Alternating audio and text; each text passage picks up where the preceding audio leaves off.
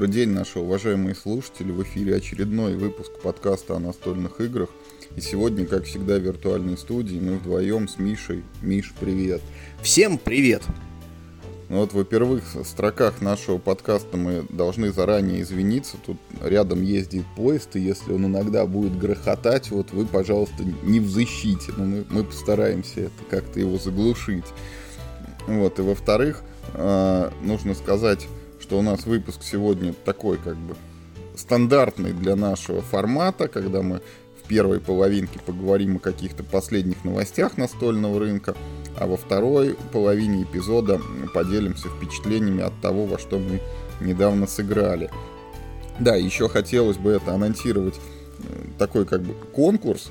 У нас вот лежит коробочка подводных городов, любезно предоставленная миром хобби, абсолютно новая, запечатанная, базовая, вот, э, базовый вариант игры. И, пожалуйста, вот мы ее намерены разыграть между нашими слушателями. И для того, чтобы получить шанс стать обладателем этой коробочки, вы наш подкаст попиарьте где-нибудь в интернете, вот там опубликуйте пост или твит, или там где-то еще сделайте публикацию со ссылочкой на то, что вот есть такой подкаст. И эту ссылку там либо нам в комментарии оставьте, либо там куда-нибудь пришлите в Твиттер там или на электронную почту, что вы вот это сделали, где вот ваша публикация размещена.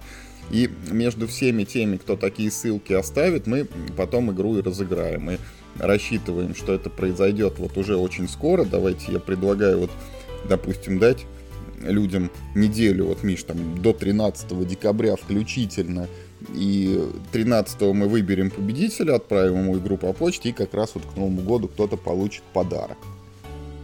Да, надо напомнить, что у нас есть еще группа, под, э, группа ВКонтакте у нашего подкаста, где тоже все выпуски есть. Там они еще и с, тайм, с тайм-кодами, и, ну, как бы, ну, такая сеть большая, может быть, кому-то удобнее слушать там. Если кому-то нужна ссылка, то пишите, мы кинем да, вот так. Да, можете прямо во ВКонтакте, там, я так думаю, это удобнее всего, просто репостить и, и все. Да, да, безусловно, ВКонтакте репосты мы, конечно, тоже будем уч- учитывать. Ну и мы переходим тогда вот к основной части выпуска и поговорим сперва о новостях. Миш, вот первая новость, я смотрю, у нас записана, это э, компания такая Crowd Games, она выходит на Kickstarter, на, на Kickstarter. Вот у нас же история этой компании показывает нам о том, как Kickstarter продвигается в России, потому что в основном все игры этой конторы выпускались у нас в стране, ну вот методом типа предзаказов, а теперь мы идем на заграницу. Нас, ну вернее, как бы пока еще не то чтобы сильно нас, а ну, скорее мировую общественность ждет, значит, ну, русская разработка, да, игра Юрия э, э, Журавлева «Зимняя королева». Э, есть картиночка, на которой видно, что там вот эти разноцветные акриловые кристальчики довольно популярный такой компонент в разных настолках, и еще что-то, ну и красивый арт на коробке. То есть, ну, сперва Kickstarter будет в мире, а потом в России как делает Космодром, да, когда сначала в мире прокатывает игру, потом в России. Видимо, так больше денег получается, ну, как бы я не знаю, наверное, да, мне трудно об этом судить. Ну, типа, ребятам пожелаем удачи, но в целом, ну, как бы, ну, для меня это, ну, важно, просто скорее важно то, что они вышли на Kickstarter, да, осмелились выйти на Kickstarter с этой игрой, чем, ну, как бы, то есть, ну, игру я не жду. Мне... Слово-то какое, осмелились. Ну, в том смысле, что значит, у них есть уверенность в этом проекте, что это довольно достаточно крепкий проект, который кому-то э, понравится, кто-то его приобретет, и у него будет хороший пиар, да, потому что, ну, Kickstarter это, конечно, пиар такая компания, по большому счету. А, ну, не, как бы, я не знаю, я лично как, как ну, игрой не заинтересовался. Игры от, от Юрия Журавлева меня, ну, не сильно цепляют, на, на, надо сказать. Я, мне кажется, не играл в гильдии Лаара, или, может быть, играл, но уже не помню. А, как, ну, Покорители космоса это прям очень плохо. И что там еще у него было? Был наместник, и была игра, это Коста Руана, Пиратские острова, где, по-моему, те же кристаллики были задействованы.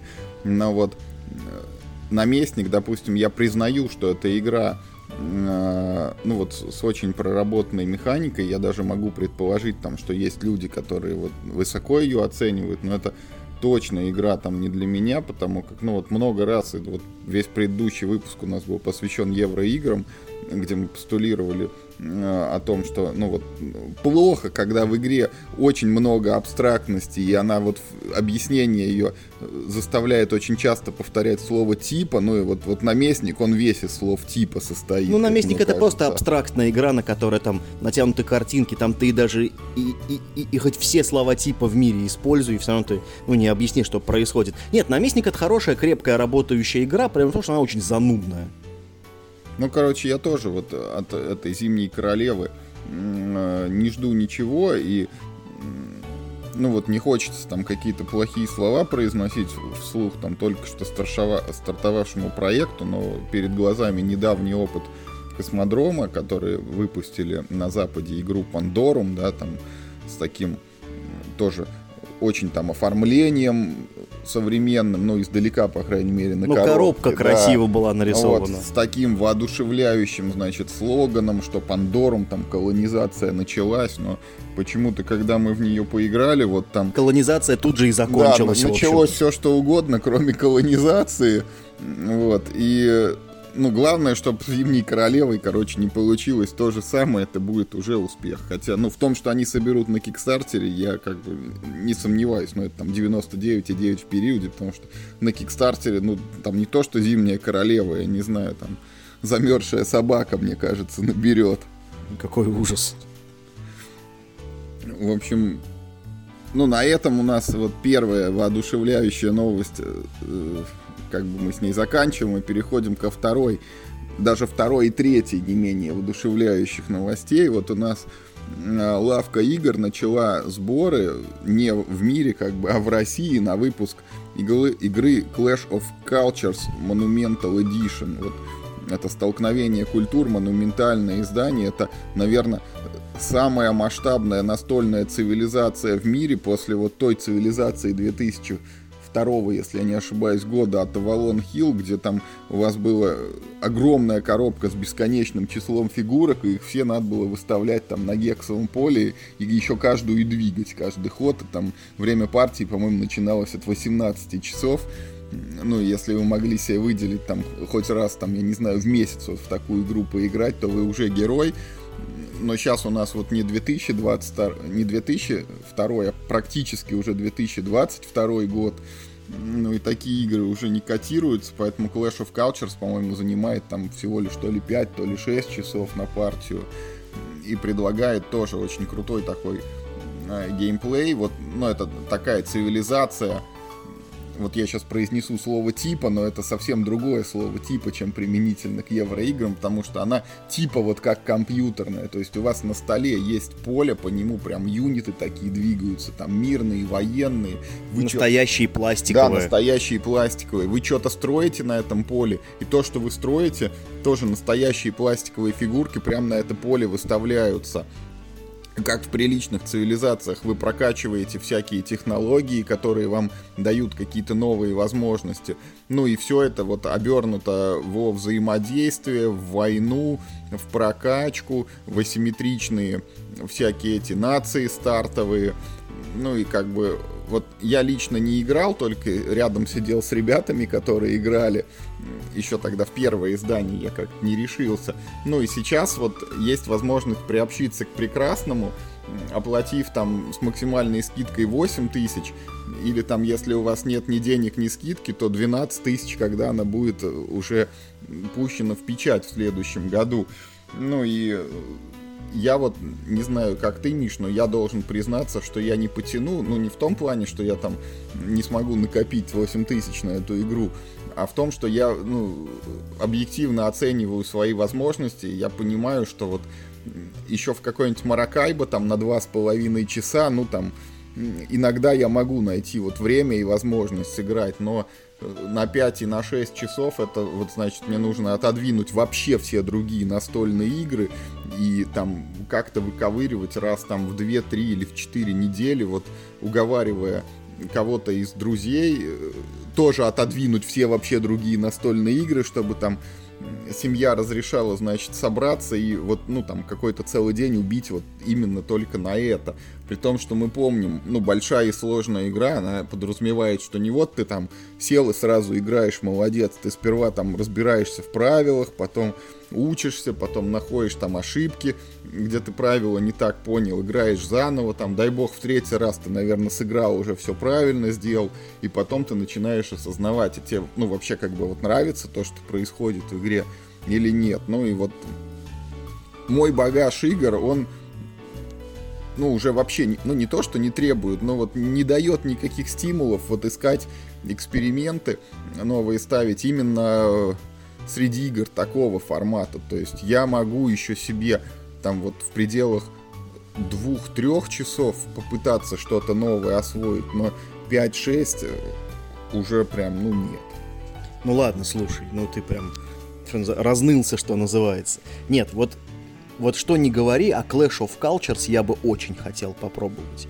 Я покупать ее тоже, конечно, не стану, потому что я прекрасно осознаю, как сколько партий в нее будет сыграно, да, но очень бы хотел поиграть. Вот не знаю, ну нет на столе пока вот э, ну, хорошей цивилизации. Ну вот, ну, ну вот именно чтобы про, ну, про реальные как бы расы, да, чтобы вот ты там прям от древности поразвивался. Это, конечно, тоже не вполне цивилизация, потому что ты там никуда особо не разовьешься. Ты так в бронзовом, там, ну, там, ну максимум в железном веке ты там и, оста- и останешься там, ну, дальше, э, дальше слонов там, да, и, и, и, и, и, и, и, и, лошадей ты не уедешь. Порох, по-моему, в ней нельзя уже изобрести. Вот. Но тем не менее, Тут еще такие амбиции, что вот прям вот этот городок можно построить из конструктора этих э, слонов пластиковых там выставить на поле. Ну круто же, понимаешь? Вот, ну, мне очень нравится сам жанр. Я хочу очень попробовать цивилизацию от Fantasy Fly Games, которая New Dawn. Ну, и да еще плюс к ней вот сейчас и допчик вышел. Но это как бы является дополнительным стимулом к тому, чтобы ее, э, так сказать, навернуть. И, ну, конечно, Clash of Cultures это самое масштабная, самая просто вот в ней больше всего-всего, да, самая щедрая на компоненты игра. Ну и ценник, конечно, да, э, ну, соответствующий, как 4 Ньюдоуна она стоит. Я буду прям очень искать возможности в нее с кем-нибудь, ну, поиграть. Может, нас клуб какой-нибудь в Самаре, например, раз и купит какую-нибудь себе одну, чтобы вот игротеки устраивать. Я, правда, не знаю, знаешь, мне интересно, ты знаешь что-нибудь про Clash of Cultures? Сколько, например, вот там наций есть внутри?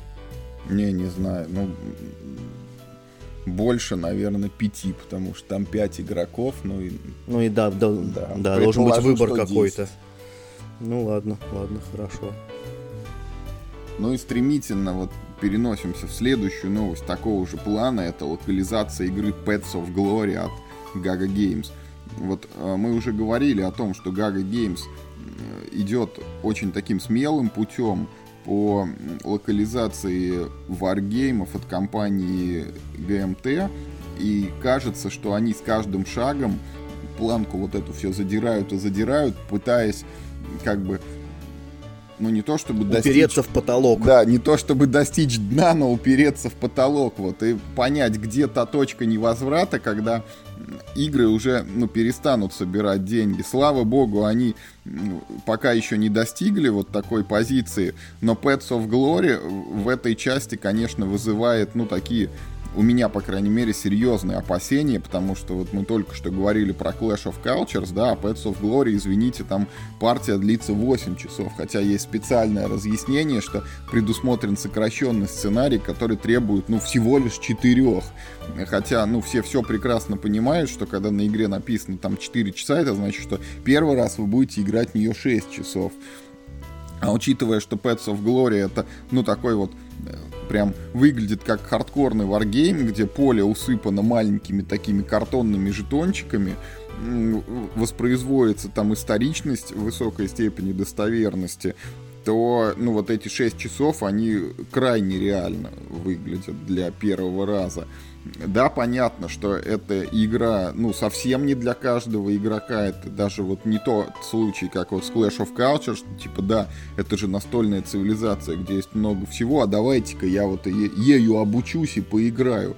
Clash of э, Cultures более в этом плане легкая, а Pets of Glory это игра о гражданской войне в России в начале 20 века. Это игра для любителей именно хардкорных варгеймов. И такие, я уверен, найдутся еще у нас те, кто готов ее прям купить в локализованном виде. Но, повторю свою мысль, это ну, далеко не для каждого вот настольщика в обычном понимании этого слова. Ну, то есть это не тот человек, который там играет в Алиасы и Дикситы, но и не тот человек, который вот там серьезно увлекается играми от того же GMT Games. Вот вчера буквально общались с товарищем. Игорь, привет, если ты нас слушаешь. А наши слушатели можете вспомнить, кто с нами давно. Вот эпизод про игру «Звезда Африки», например, где у нас Игорь активно участвовал. Вот он рассказывал только что, когда-то он мечтал вот поиграть в это Pets of Glory, ну, там много лет назад, когда еще и не пахло этими локализациями. Сейчас, когда эта игра выходит на русском языке, он говорит, ну все, я вот поднимаю две руки вверх, как бы я сдаюсь, я пас, я понимаю, что я не смогу поиграть в эту игру ни с кем, ну и вряд ли даже сам с собой.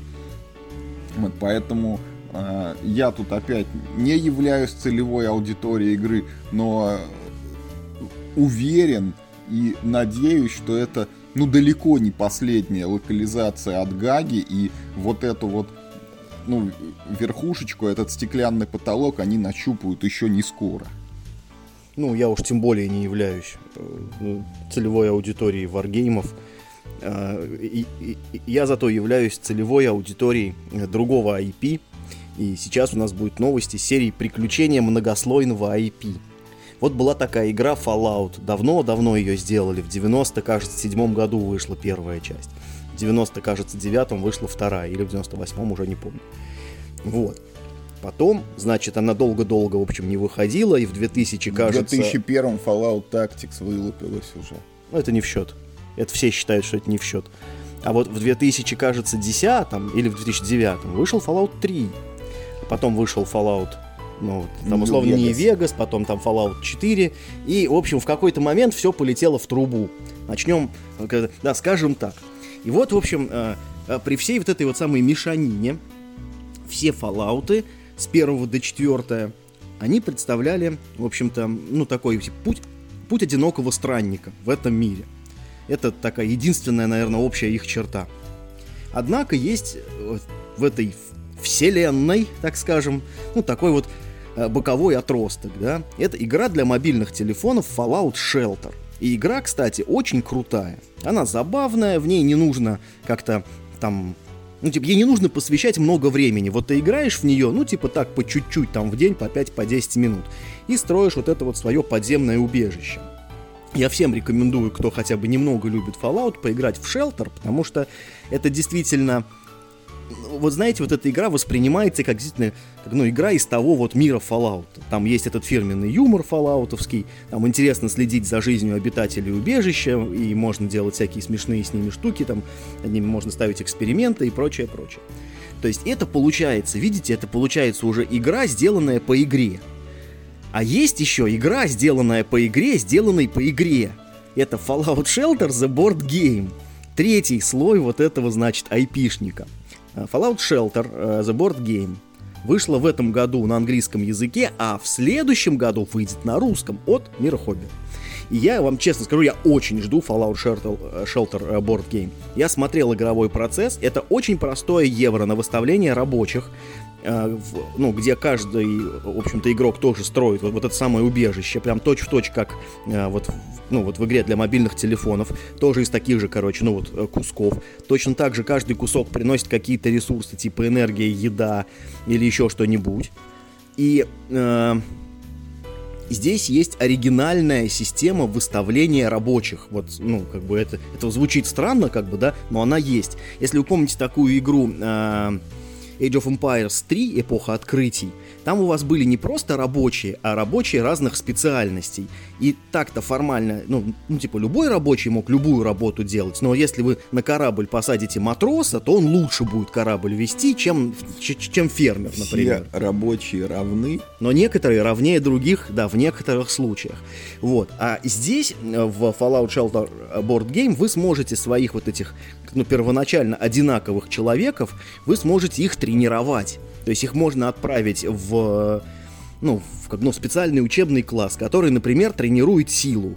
И, и, если следующим ходом этого рабочего переставить на какую-то физическую работу, требующую затраты именно силы, то он будет выполнять ее эффективнее, чем вот тот, который пришел ну, не знаю, а, а, а, а, откуда-нибудь еще. Из библиотеки. Например, да, да, да, например, из библиотеки.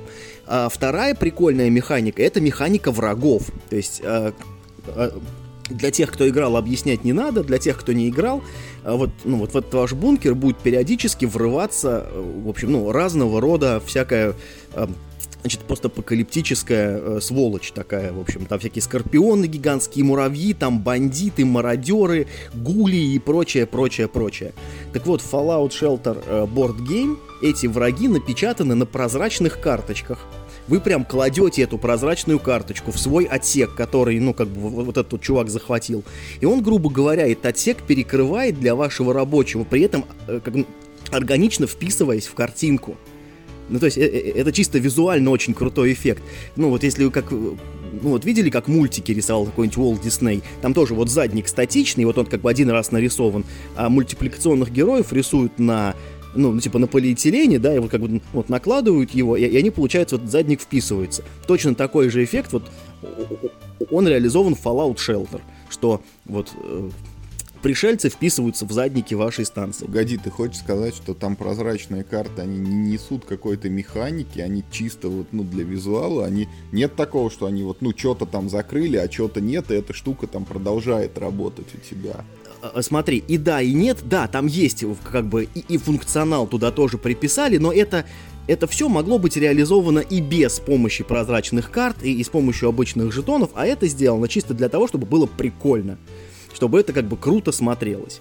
Значит, я я вам честно скажу, я не ожидал, что Fallout Shelter возьмут на локализацию, потому что продукт выглядел нишевым даже для американского рынка.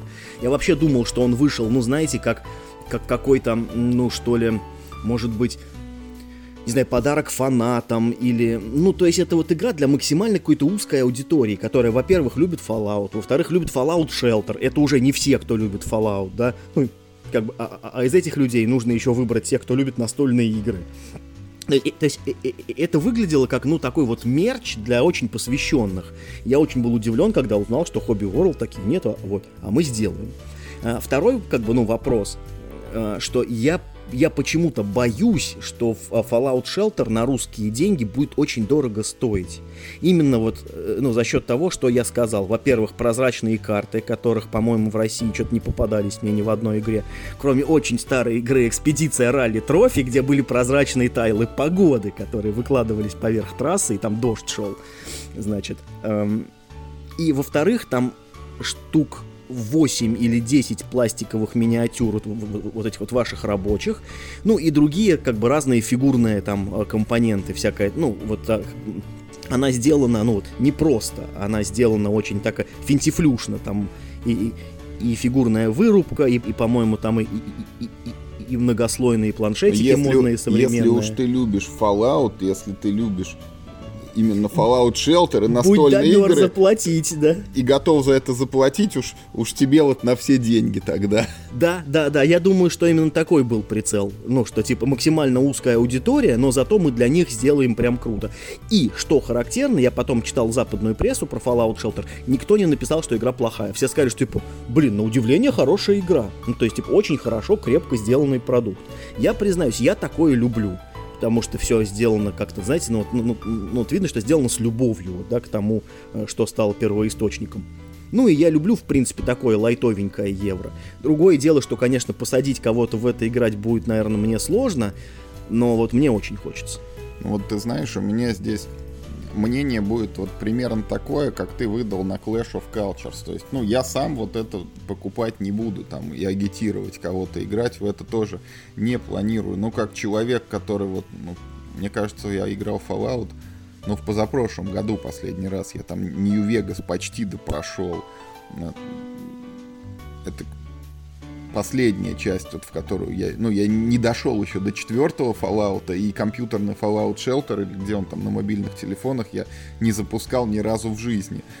Но при этом я играл еще и в настольный, вот в тот, который это самое, Причем когда-то давно я в настольный даже пробовал, такая была штука, Fallout Warfare. Он, наверное... Wargame, да? Да, он, он, он наверное, в, в нулевых, что ли, годах где-то вот создавался. Может быть, он до сих пор еще жив, но вот я и в него... Нет, сейчас другой актуальный варгейм, он на русском языке вышел только что, вот к Новому году обещают разослать. Пандора выпускал, по-моему, его на русском. Ну, в общем, жизнь моя так сложилась, что всякие вот эти Fallout я пробовал, даже я какой-то запускал этот на движке Fallout 2 какой-то... Невада. Да, да, Fallout of Nevada. Вот я и, и планировал когда-нибудь, вот пройдя Нью-Вегас, попробовать. Там тоже какой-то есть, это полностью переделанный, что-то там с Калифорнией. Вот, поэтому и вот этот вот настольный Fallout Shelter я тоже готов пробовать, тем более ну, именно в настольном формате, вот Wargame мне не очень зашел, приключенческий Fallout зашел лучше, но вот при том, что там эти клевые квесты, это все-таки приключения, а настольные приключения мне вот не самый любимый жанр. А вот Fallout, ну, в евро формате, несмотря на то, что это евро, я готов попробовать. Ну, от него ожидания у меня выше, чем от приключенческой игры, потому что в настольном формате, ну, как бы вот при всей там нелюбви к евро, если это вот круто, тематично, и вот эти вот все фигурочки и прозрачные карты, ну, я, по крайней мере, как это работает, вот, готов пробовать. Ну, то есть, ладно, я хотя бы одного как бы себе игрока-то нашел.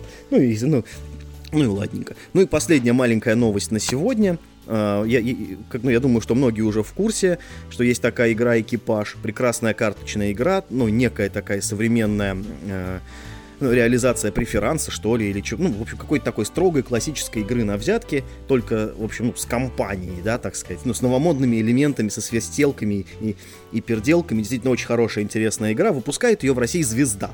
Значит, совсем недавно появилась новость, что у, значит, что у игры «Экипаж» будет сиквел. «Экипаж», ну, так сказать, 2, да, назовем это так.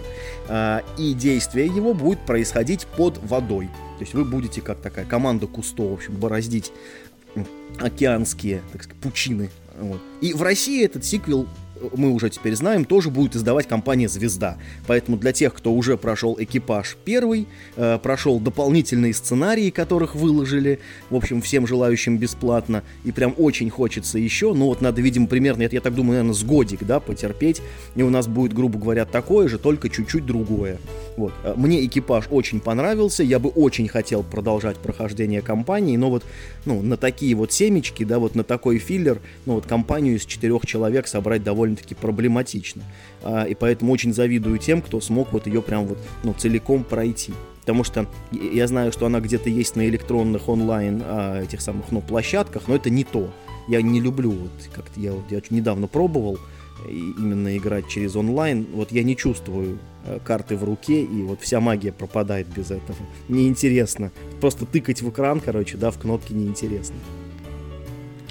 Вот у меня с экипажем этим, со вторым, ну, двойственное ощущение. С одной стороны, я полностью поддерживаю. Экипаж очень клевая игра, и э, мы в него наиграли там порядка, наверное, 30 партий. Хотя, ну вот, положа руку на сердце, это эти 30 партий, они потребовали, ну, не так много времени. Вот э, одна партия в Clash of Cultures заняла бы больше по времени, наверное, потому что там есть раздачи, которые играются, ну, там, за 5 минут. Вот, ну, типа, там, таких партий за час можно с десяток наиграть. Вот, но э, для меня все еще пока хватает основной игры, потому что мы не прошли кампанию, а там, извините, 50 сценариев. Для нее уже вышли два, по-моему, или три вот этих дополнительных набора, где там еще сценарий, наверное, ну, штук 15 еще как бы с горкой тебе насыпают. И вот, вот этого контента мне все еще много но я могу белой завистью вот позавидовать и понять тех людей, которые уже, допустим, это все прошли, и тут им говорят, ребята, а вот у вас теперь будет вот еще, короче, примерно то же самое, только чуть-чуть другое. И это, конечно, очень круто, потому что экипаж это вот, ну, это тот случай, когда игра на все деньги, да, там, за эту небольшую коробочку, где внутри есть там только карточки, еще картонные всякие жетончики, ну вот далеко не самая богатая комплектация по меркам современных настольных игр, но по соотношению цена-качество и вот та отдача, которую ты получаешь от игрового процесса, это, ну вот, здесь как раз, наверное, не так много конкурентов есть у экипажа, ну и очень здорово, что звезда будет его локализовывать. Глядишь, такими темпами потом будет еще и третья, мы там, вот я не знаю, где мы в космосе уже побывали, под водой, там что там, внутрь земной коры, наверное, будем буриться потом дальше. Мне больше всего интересно, конечно, какие механики будут в, в, в эту игру введены. То есть, ну, в, ну, в экипаже. Да, круто, понятно, интересно. Вот что автор э, как бы, ну, выберет да, в свою игру. Вот. Там что-нибудь такое, такое надо такое. обязательно очень тематичное. Например, что ты под водой, там, не знаю, у тебя может закончиться кислород, и это как-нибудь Или ты можешь затонуть. Что типа, да, или ты можешь затонуть, что ты не можешь там брать, например, больше трех взяток подряд, иначе все, ты перегружен как бы и остался на этом дне. Да, да, да. Ну, в общем, да, будем ждать. Да, теперь на русском языке она будет. И, поэтому не спешите заказывать импортную. Подождите, так сказать, отечественного Поддержите производителя. отечественного, да, производителя. Если вам так нравится, пройдите там еще раз, ну, этот обычный экипаж. Ну и вот с новостями мы, собственно, новостной блок у нас заканчивается, и мы переходим к нашим впечатлениям. Мы поиграли в игру Squire, э, клуб коллекционеров, который выпустил этот Космодром Games, издатель это игра Павла Атаманчука, отечественного разработчика, который... Он сделал несколько детских игр, в которые, мне кажется, мы ни в одну не играли, но э, в душе в моей вот Павел Атаманчук неразрывно связан с игрой «Ангелы и демоны», которая, по-моему, не дожила до своего э, воплощения в такую, ну, в изданный проект и существовала только качестве прототипа на одном из игроконов. Это была очень клевая такая сторителлинговая задумка, когда ну вот по всем канонам жанра ты каждый ход выкладываешь карту, и вот на ней там что-то изображено или написано, и ты должен вот эти обстоятельства э, учитывать там и отталкиваясь от них рассказывать какую-то продолжающуюся историю. И фишка игры была в том что ну вот ангелы и демоны там условно карты были как бы там светлые и темные и вот светлые карты они двигали сюжет в хорошую сторону а темные карты двигали сюжет в плохую сторону. И мы сыграли в него по-моему буквально один или два раза и это было но это было очень весело и смешно, и мне кажется, эти эпизоды, там, вот истории, которые у нас сложилась, там, навсегда где-то в наших сердцах хранятся. И еще одной фишкой игры было, это вот, знаете, как э, начинающий автор, когда делает игры, часто вот там приходится видеть, когда начинаются оформления, там рисуют какую-нибудь графику, изобретают, там, а до геймплея доходит в последний момент. Так вот, у ангелов и демонов ну вот, как мне казалось тогда с геймплеем все хорошо, а оформление там просто, короче, такая бомбическая находка. В общем, все карточки, вот иллюстрации, которые на них автор слепил из пластилина. Я вот уже не помню, то ли они были сфотографированы, то ли они были зарисованы, но как бы вот в пластилиновом виде все было. И это, ну, такая вот как, я не знаю, как вот советский мультфильм «Пластилиновая ворона» или вот эта вот игра, по-моему, компьютерная старенькая-старенькая, это The Neverhood где все сделано из пластилина, то есть, ну, вот такая редко встречающаяся штука. Ну и вот, собственно, Павел Атаманчук сделал Сквайр клуб коллекционеров. А, это игра о том, как во времена викторианской Англии есть э, такие коллекционеры, они путешествуют там поле двухстороннее, можно путешествовать вот по, значит, Великобритании, либо по всему миру, посещать там разные вот города и страны и находить в них, значит, предметы там какого-то антиквариата, там есть там драгоценности, там книги, статуи, там, ну не суть важно, но в общем такие вот ценности, которые вы можете увидеть на прилавке антикварного магазина.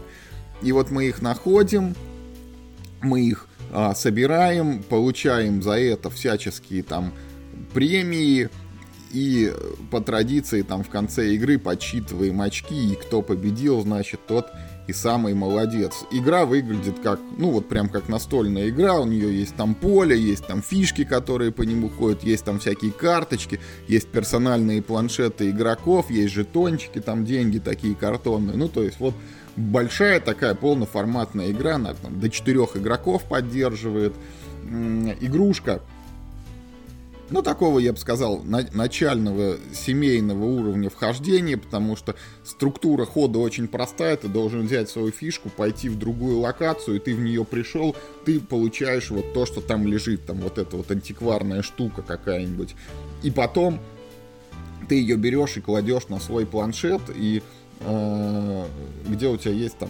12 ячеечек, куда ты можешь прибить вот эту штуку, там на какую полку положить.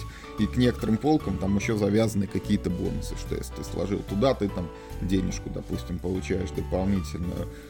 А, вот такая, в общем-то, игра. И а, давай вот, Миш, перед тем, как поговорим о впечатлениях, я тебе как бы хочу уступить. Вот расскажи ты что-нибудь про нее, а потом будем говорить о том, там, как там и что. Давайте начнем тогда с оформления. А, в, что приятно в этой игре, прям, ну, безусловно, хорошо сделано, то это, конечно, оформление. Во-первых, небольшая коробка. Это не коробка формата Ticket to Ride, чуть поменьше. В таких коробках издавалась вот э, новая редакция Цитаделей. Я просто вот что-то сходу не вспомню, что еще в них издается в такого размера коробках. Ну, в общем, это не самая большая коробка, и пространство внутри использовано, конечно, очень хорошо. А, ну, во-вторых, э, мне лично, вот лично мне, просто нравится художественная, да, сторона вопроса. Тут есть такой неоднозначный момент, потому что здесь антропом- антропоморфные животные, но, но у меня вот нет к этому никаких э, нареканий. Потому что, во-первых, я не знаю на русском прилавке ни одну другую игру с антропоморфными животными, то есть э, и тут как бы это выглядит ярко достаточно. Ну и во-вторых, типа, ну ладно, почему бы нет? Да, зато вы сможете там типа за журавля и за котика поиграть. Ну и как бы, ну и на здоровье. А, в, единственное, что мне показалось несколько странным, ну вот Юра уже сказал, что поле здесь двухстороннее, но вот та сторона, на которой нарисована Великобритания, она оформлена прям очень детально, в цвете, вот там нарисованы оба острова, домики, там волны, и прям все так это прям вырисовано, вырисовано, вырисовано. А ну вот та сторона с картой мира, она, ну, ну грубо говоря, такая это. Ну, Схематичная монохром... карта да, да, мира. Да, да, ну такая типа это, как монохромная, знаете, она стилизована, ну вот под старую карту, такой типа как на пергаменте нарисованную, с такими еще полунеоткрытыми, наверное, областями. Но она по контрасту очень сильно проигрывает карте Великобритании, просто, ну... Зато там есть Архангельск. Ну, кстати, да, это, это большой плюс. Вот, а, значит... Великобритании Архангельска нет, это большой минус. Значит, ну и, конечно, то, что привлекает, наверное, больше всего внимания, это такой, ну, как бы сейчас, ну, сейчас же мы уже говорили, да, что а, евро ты просто так особо не продашь, надо чем-то выделяться. В этой игре тоже есть такая своя фишечка.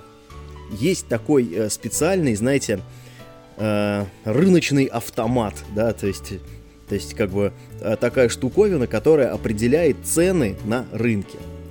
Она устроена э, так, что каждый товар в каждом регионе, вот он стоит некоторую сумму денег. Я не хочу сейчас вдаваться в подробности. В общем, это все сделано довольно просто, довольно элегантно. В общем, смысл в том, там такие бочонки перекатываются внутри цен, ну, там, знаете, такие два градусника, да, вот как бы один градусник показывает цену на товар, а другой градусник показывает, ну, типа, спрос, да, этого товара ну, типа, в каждом отдельном регионе страны. И, соответственно, вот, ну, по соотношению там этих двух градусников, э, ну, вот, любой товар можно оценить. Это ну, и выглядит, как бы, да, интересно, и с этим, ну, интересно взаимодействовать с, на, с этим приборчиком. Он в какой-то степени позволяет прогнозировать цены на, на будущие ходы, потому что, скорее всего, каждый ход вы будете покупать что-то и менять цену, да, на этом градуснике. Ну, там, типа, чуть-чуть можно посчитать, какие товары подешевеют, какие, скорее всего, подорожают. А, ну, и это сделано просто, да, интересно. То есть по оформлению у меня претензий к игре нет вообще. Планшеты игроков нарисованы просто мега красиво. Я не знаю почему, мне как-то особенно понравилось, как выполнены планшеты игроков в виде таких этих, ну, викторианских особняков они оформлены очень и красиво. каждый планшет уникальной формы, там как бы крыша этого здания вот с какими-то вырезами, да, да, там да, вензелями. Что тоже важно, да, да, да, что что тоже важно. Единственный, э, единственный, значит, э, минус, который я точно могу у этой игры назвать, это неудачный э, жетон на право проведения аукционов это, ну, это так, мне как, ну, тяжело вам объяснить, но вот эта штука, во-первых, на фоне всего остального, как бы, ну, назовем это великолепие, да, внешнего, она очень бедно выглядит, и, во-вторых, она, ну, в общем, смотрите, она, как бы, она действует так. Ход передается... Да, можно сказать. В общем, там ход в этой игре Э, передается по часовой стрелке, а этот жетон аукциона, он передается против часовой стрелки. И на этом жетоне, в принципе, нарисована стрелка, да, которая намекает, что его нужно в другую сторону, в обратную передавать. Вот эта стрелка, как бы, ну вот, в том виде, как выглядит жетон сейчас, эта стрелка не работает. Она не помогает понимать, в какую сторону нужно передавать этот чертов жетон. И в первые несколько ходов игры это ужасно вводит в ступор. Это прям, э, это прям вот отдельный какой-то момент, когда вот ты сделал свой ход, ты принял все решения, должен свой ход закончить и такой, о, господи, а куда его девать? Ты, ты это я сейчас, это значит, я отдаю тебе, а, а, а, а, а ходит другой игрок. То есть вот это решение неудачное, оно не работает, оно не помогает игрокам, его нужно переделать в будущих редакциях. И, ну, то есть э, э, это нужно делать просто в виде стрелки да, указывающий направо, а не в виде кружочка, который еще и вертикально стоит. Но это единственный минус, как бы, и этот минус, он только на первое впечатление, там, ну, типа, на первую партию работает, потому что потом это все происходит просто автоматически, этот жетон, ну, типа, он, да, может быть, любым, орехом может быть, в принципе. Это совершенно не важно.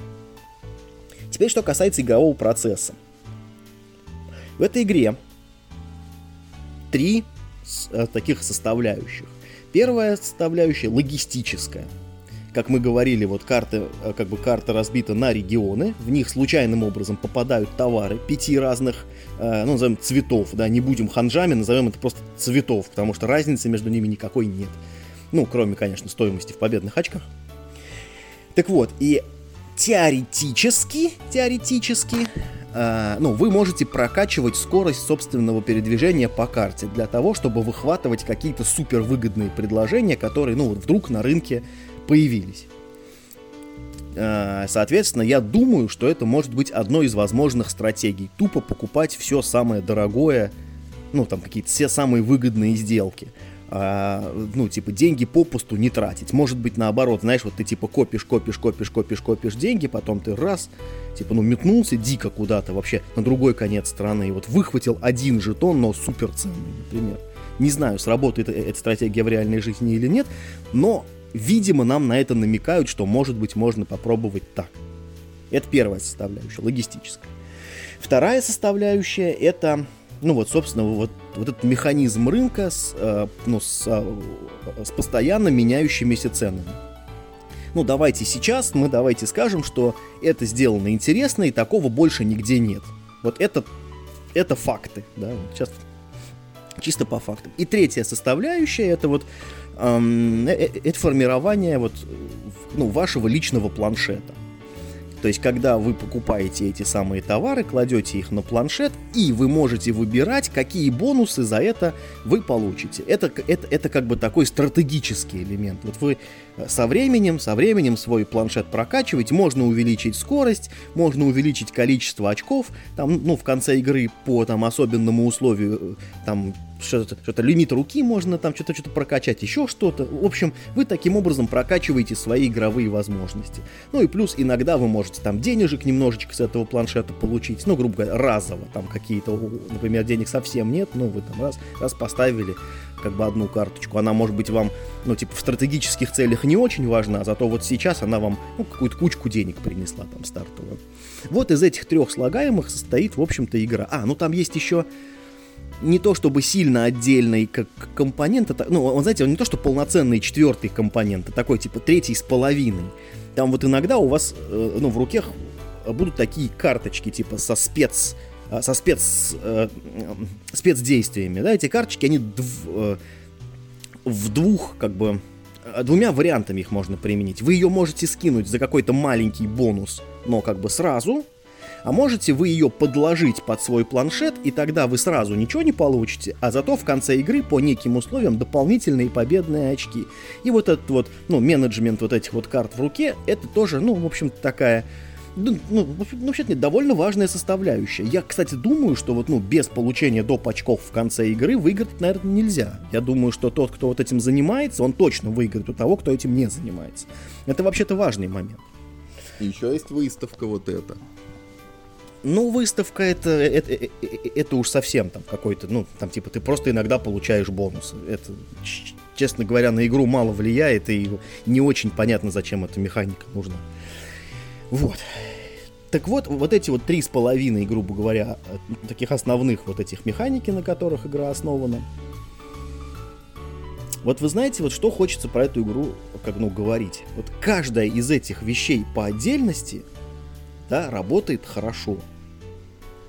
Но каждая из этих вещей по отдельности могла быть сделана проще. Вот все эти три вещи кажутся, вернее, нет, не, не совсем так. Часть вещей кажется с, э, сильно переусложненными, а часть вещей кажется, ну, недоработанными. Что, да, то есть, ну там, что из них хочется извлечь, из этой механики хочется извлечь как будто бы что-то еще, а этого в игре нет. Вот давайте начнем прямо по порядку. Да, логистическая составляющая. У вас есть большая красивая карта, на которой выложены товары. И эти товары имеют разную цену. В принципе, перед вами обычный рынок ресурсов. Потому что никаких ограничений на передвижение, в общем-то, нет. Ну, вернее как, да, да, у вас есть некая скорость передвижения, которая вас ограничивает, но вам не нужно быть там, ну, ну, там в какой-то точке, ну, ну, типа, знаете, вот, там вот как в Ticket to Ride, вам нужно приехать типа из одной точки в другую, да? Нет, тут нет таких цен, нет, за, ну, там, не, там нет каких-то э, заборов на карте, которые можно ставить. Фактически вы перемещаетесь только для того, чтобы покупать более дешевые карты. Все. И вот эта механика, ну, она может быть сделана проще. Это может быть просто рынок с картами, которые просто лежат ну, в смысле, жетонами ресурсов, которые просто лежат в разную цену. И все. Карта местности для этого не нужна. Мы не можем повлиять друг на друга, да, при передвижении по карте. Мы не должны учитывать передвижение соперников, потому что, ну, это, в общем-то, пофигу. Э, ну, и вообще никаких решений особо на карте ты не принимаешь. Ты выбираешь тот жетон, который тебя устраивает по цене, и покупаешь его. Ну, как бы фишка перемещается в эту точку. Там, условно говоря. Да, карта как бы, ну, немножечко она, ну, ну, типа, тебе обрезает выбор, потому что ты же не можешь дойти куда угодно. Ты можешь ходить довольно-таки недалеко, и у тебя выбор не из всех жетонов, а там, ну, условно, из пяти, из шести, до которых ты можешь дойти. Ну, так и выложите 6 жетонов на рынок и сделайте их в разную цену. В чем проблема-то? Зачем вот эта вот карта мира нужна? То есть, да, складывается впечатление, что карта мира не то что лишний, но немного лишневатый элемент – то ли она вот, ну, не докручена, и в ней должно быть что-то еще, да, чтобы она, ну, как бы начала иметь смысл, то ли она сделана, ну, чисто чтобы красиво было. Ну, потому что карта сделана красиво, вопросов к этому никаких. Вторая механика – это механика покупки товаров по разным ценам. Сделано, как я сказал, очень необычно и интересно. То есть, ну, поковыряться в этой механике немножко. Она, кстати, несложная, ну, так типа немножко вот, да, э, в нее залезть своими руками, там, ну, типа, глянуть, как это все работает. Да там еще такая, ну, почти игрушка в игре, да, ну, ну, вот эта механическая фигуля, которая вот цены, да, формирует на товары. Все это выглядит очень занимательно. Но почему-то коэффициенты вот на этом рынке подобраны таким образом, что 70% товаров стоит 4 рубля в разных, в самых разных комбинациях самые разные товары почему-то почти всегда стоят 4 рубля. Часть товаров, ну как бы знаете, так это, ну типа иногда как, знаете, это вот как, как это, как акция в пятерочке. Ты вот зашел, там раз сыр чуть-чуть подешевле. Так вот, иногда можно купить за 3 рубля. Ну, то есть, смотрите, теоретически можно купить, э, как бы, ну, типа, любой товар может стоить от 2 до 8 рублей, по-моему, так, да, там, там, по-моему, такой разбег цен. На деле... На медианный ценник 4. Да, да, да, но на деле вот цена, не, ну, то есть, ну, вот цена в 2 рубля и во все, что выше 5, она почти не реализуется. Ну, очень, очень маленькое количество случаев, когда эта цена реализуется. То есть как? Ну, да, такой товар, наверное, ну вот где-то на карте он будет в одном экземпляре лежать, и вот именно он будет стоить 8 рублей. Но, с другой стороны, никто его не купит. То есть, то есть это заведомо ну, бессмысленный какой-то вот ценник. В общем, это очень странная механика, которая круто сделана, но в данной конкретной игре, блин, мало на что влияет. Складываем это с первым пунктом, где поле кажется как будто бы, ну, ну вот элементом, ну как будто бы недоиспользованным. И поле еще после этого больше хочется выбросить из игры. Потому что поле нужно именно для того, чтобы работал механизм вот этого рынка. Потому что оно поделено на регионы, а регионы, в свою очередь, как раз цены-то и задают.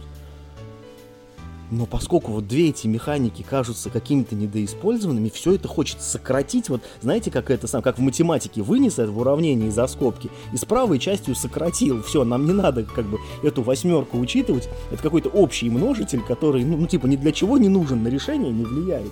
И вот тут вот поле и механизм рынка вот к огромному сожалению, кажется тем самым общим множителем, который можно вынести за скобки и сократить. И в игре как мне кажется, мало что поменяется. Я могу привести пример игры, в которой тоже был э, механизм рынка с таким, ну типа каждый ход меняющимся э, ценообразованием. Это игра Сан Хуан.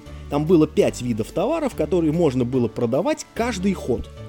И вот, в общем, ну стоит тебе начать продавать, ты просто открывал карточку, на которой был, ну, некий случайный набор цен – и вот он тоже был, типа, там, по-моему, от одного до четырех там эти цены варьировались. И у каждого... Даже там было, можно было сделать интереснее, потому что были более дорогие в среднем товары, а были в среднем более дешевые. Там, ну, условно, Индиго это был самый дешевый товар. Там на него цены были 1, 2 и 3, причем 3-то редко, в основном было 1 и 2. Самый дорогой был, кажется, металл. На него цены с трех только начинались а, а, а, а, а могло дойти аж типа там до 5 или там, или там до 6 даже. Это, это очень много в этой игре. Так вот, и сделано это было с помощью 5 разли... или там 6 было этих возможных вариантов этих ценников. Если лежало 6 жетончиков, ты один случайно вскрыл, вот тебе рынок с динамической ценой. Вот, вот, вот поверьте мне, работает ничем не хуже, чем вот эта вот механика с перекладыванием э, этих градусников, да, которая, ну, с точки тактильных ощущений крутая, но с точки зрения смысла не особо нужна. Ну, какая-то последняя механика, это сборка вашего планшета, да, 3 на 4, куда вы, в общем, ну, вы ставите свои жетончики и получаете там, э, когда заполнили э, строку или э, ну, столбец, то вы получаете некий бонус. Там есть некоторые э, строки, которые не приносят никакого бонуса и столбцы, но зато в этих строках и в этих столбцах самый жирный разовый бонус. То есть вы когда, ну, типа, ну, вкладываетесь в эти столбики, вы зато, ну, типа, там, денег, например, много гребете, прям, прям вот сразу, по факту игры. В принципе, все сделано нормально. Но! Вот я не знаю, почему так. Может быть, я как-то предвзят. Но мы собираем да, разноцветные квадратики пяти цветов в матрицу 4 на 3. Где set collection, я спрашиваю? Из игры украли set collection. В игре нет никакого элемента, там типа собери всех по одному. Или там типа собери пять таких, или собери там 2 плюс 3. Есть, подожди, это... подожди, я, да, да, да, я дойду про это. Вот. То есть, ну, формально это где, черт возьми, мы собираем цветные кусочки в прямоугольную матрицу, то тут должен быть set collection или построение узоров. Ни того, ни другого. Я чуть-чуть, конечно, лукавлю, потому что чуть-чуть set collection в этой игре есть. Он находится в этом самом третьем с половине элементе. Вот, вот эти вот карточки, да, где типа есть разовый бонус, есть постоянный. Вот иногда на постоянных бонусах против твоей воли. Да, да, да, то есть, да, ты, ты же рандомно их получаешь, и иногда ты получаешь карточки, на которых есть, ну, некий set collection. Но и то, это не set collection, собери там типа 3 плюс 2, да, как, как, как обычно работает set collection. Это скорее majority, да, собери больше всех там желтеньких пипячек и получи 8 очков. Или собери больше всего красненьких, или там собери, э, чтобы у тебя было много, ну, как бы двоек, Иногда да. Иногда просто очки за цвета. Да, да, да. То есть это не вполне set collection. Это как бы, ну, такая типа, ну, механика просто э, доминирование в цвете. А set collection а в игре нет. Хотя как раз вот set collection этой игре как родной бы был. Ну, я, ну, ну то есть, я, я, конечно, не знаю, но мне почему-то кажется, да, что он был бы как родной. Вот. Ну и вот а, тот самый аукцион, про который мы говорили, да, который странным образом работает. В общем, одним словом, раз в два или в три хода, в зависимости от того, в сколькером вы играете, вы имеете право, такой громкий термин, провести выставку. Да. Что подразумевает собой, что вы можете получить один из четырех видов бонусов. Если вашим противникам, ну, так, ну скажем, повезет, то они получат бонус, ну, такой, типа, ну, как бы, а, сходный с вашим, но похуже. Именно для этого придуман вот этот вот специальный жетон, который гуляет против круга игроков, и это как бы естественным образом создает вот это вот раз в три хода. Ну, в общем, не знаю, не знаю. Честно говоря, эта механика, э, ну, как, ну, сугубо служебная, как, ну, в ней решений принимать, ну, надо, но очень просто. И она нужна только для того, чтобы у вас был какой-то способ пополнять свои ресурсы, потому что в игре вы их почти никак не получаете, вот вы только их тратите, и с помощью аукциона, как правило, ну, ну вот вы добываете себе основной капитал, вот эти вот карточки как раз с этими целями, да, они приходят как раз с аукциона, еще что-то там с него приходит. В общем, такая ну, простенькая служебная механика, которая тоже в игре есть, и ну, на впечатление, в общем, особо никак не влияет. Поэтому, смотрите, это неплохая игра. Это прям точно. Это нормальная игра. Ок. Ок. В ней отличные э, компоненты. Очень красиво сделано. Есть прикольная механика с рынком. Тоже как бы, да, ставим все равно плюс за то, что она просто есть. Но впечатление от игрового процесса довольно пресное. Она не настолько интересна, в ней не настолько интересно планировать, в ней не настолько интересно вот думать, играть. Э, и, честно говоря, навер... ну вот если так вот говорить, то, наверное, киллер фичи этой игры э, ну, становится именно оформление. Потому что оно действительно очень хорошее, очень качественное, с любовью выполненное, действительно с любовью. Очень хороший художник все рисовал. Э, все в одном стиле. На столе игра выглядит очень здорово. Если бы вот у этой игры было плохое оформление, вообще бы никто не стал в нее играть. Вот, вот я так боюсь. А я не люблю игры, да, у которых, если плохое оформление, то они, э, ну, как бы без этого, типа, никому не нужны. То есть эта игра нас, в принципе, отсылает к таким играм, ну, частично, наверное, ну, Splendor не Splendor, нет, наверное, на Splendor-то не очень похоже. Знаете, похоже на э, специи, Century. Вот. Вот на специи игра действительно похожа. Только там, э, как бы там был декбилдинг, а здесь ну, движение по карте, да, из кубка кусочков, но почему-то вот общее ощущение от игры похоже, что вот ты совершаешь какие-то такие, ну, типа монотонные действия, чуть-чуть копишь себе ресурсы, чуть-чуть прокачиваешь свои возможности чуть-чуть лучше совершаешь эти монотонные действия. И к концу игры набираешь сколько-то очков. Вот, вот, вот почему-то ощущение у меня как, ну, похоже. Хотя по механике даже, даже вот и близко вообще она, а, они рядом не лежат. Поэтому мне тяжело рекомендовать, конечно, Squire кому бы то ни было. Если смотреть, ну, единственное, что, э, если вы хотите поиграть, ну, вернее, как, то есть, если вам нужна игра э, для игры с детьми, типа в максимально таком широком кругу, и ваши дети очень любят антропоморфных животных, ну, например, там, типа, как в мультиках или еще что-то в этом роде, ну вот, наверное, только может быть ради этого. В противном случае за 2000 рублей я бы рекомендовал купить что-нибудь, наверное, другое. Да? А, а, а в розницу игра, кажется, стоит 2000 рублей. Вот что-то мне подсказывает, что на 2000 рублей геймплея там, ну, ну, скорее нет. А Splendor, кстати, стоит 2000 рублей. И вот я бы, наверное, Splendor бы рекомендовал. В общем, поэтому как игра, к сожалению, ну, типа, удовлетворительно, знаете. Неплохая, но и, конечно, ну, ну, типа, но и рекомендовать тоже не могу. Ну, Миш, на самом деле, вот ты, ты рассказал уже обо всем, практически и нечего добавить. Это вот применительно к Сквайру мне очень обидно, что там на обороте правил есть слово development, да, что вот эту игру еще и девелопили, так сказать. И мне кажется, вот девелопили, девелопили, да не вы девелопили.